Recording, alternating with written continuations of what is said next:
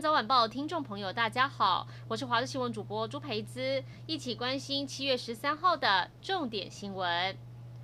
全国三级警戒还没解除，没想到高雄市一个曾姓消防中队长昨天跑到屏东鸳鸯瀑布参加亲友举办的十人溯溪活动，两个同行友人发生不幸溺毙的惨剧。高雄市消防局表示，针对这个中队长违反防疫规定部分，已经由屏东卫生局开罚，还会另外进行内部查处。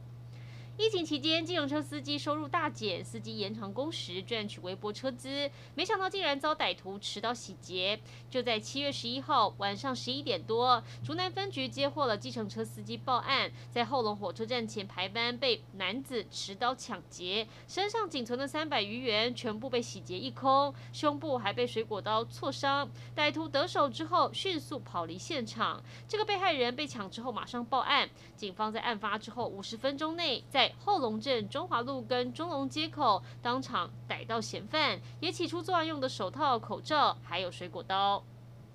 炎热夏天，消暑芒果冰深受欢迎。虽然全国三级警戒为解封，但台南市政府仍然禁止餐厅内用。玉井区农会经营的芒果冰馆只好继续提供外带服务，但也针对防疫需求，特别推出小号芒果冰，分量刚好个人独享，避免共食风险。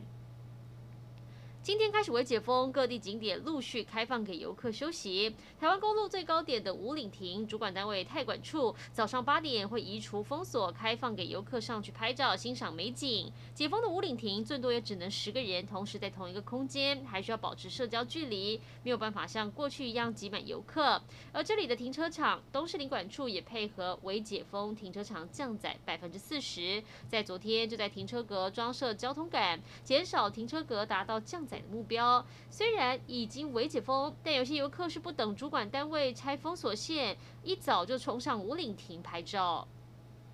每年八月，花莲县玉里镇跟富里乡总是盛开美丽的金针花，但三级警戒持续延长，恐怕影响到金针花的销路。因此，花莲县政府农业处跟农会联合要来帮金针农用网络行销金针礼盒。但农友们更担心，八月完全解封，疫苗却还没普及的话，游客上山赏花会一并把病毒带过来。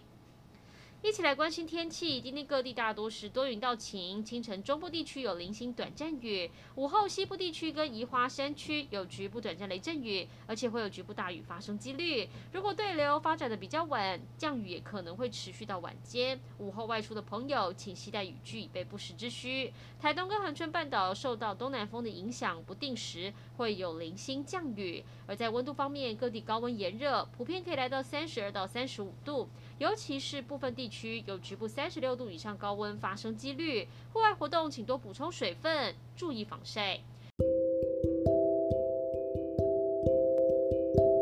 以上就是这一节新闻内容，感谢您的收听，我们再会。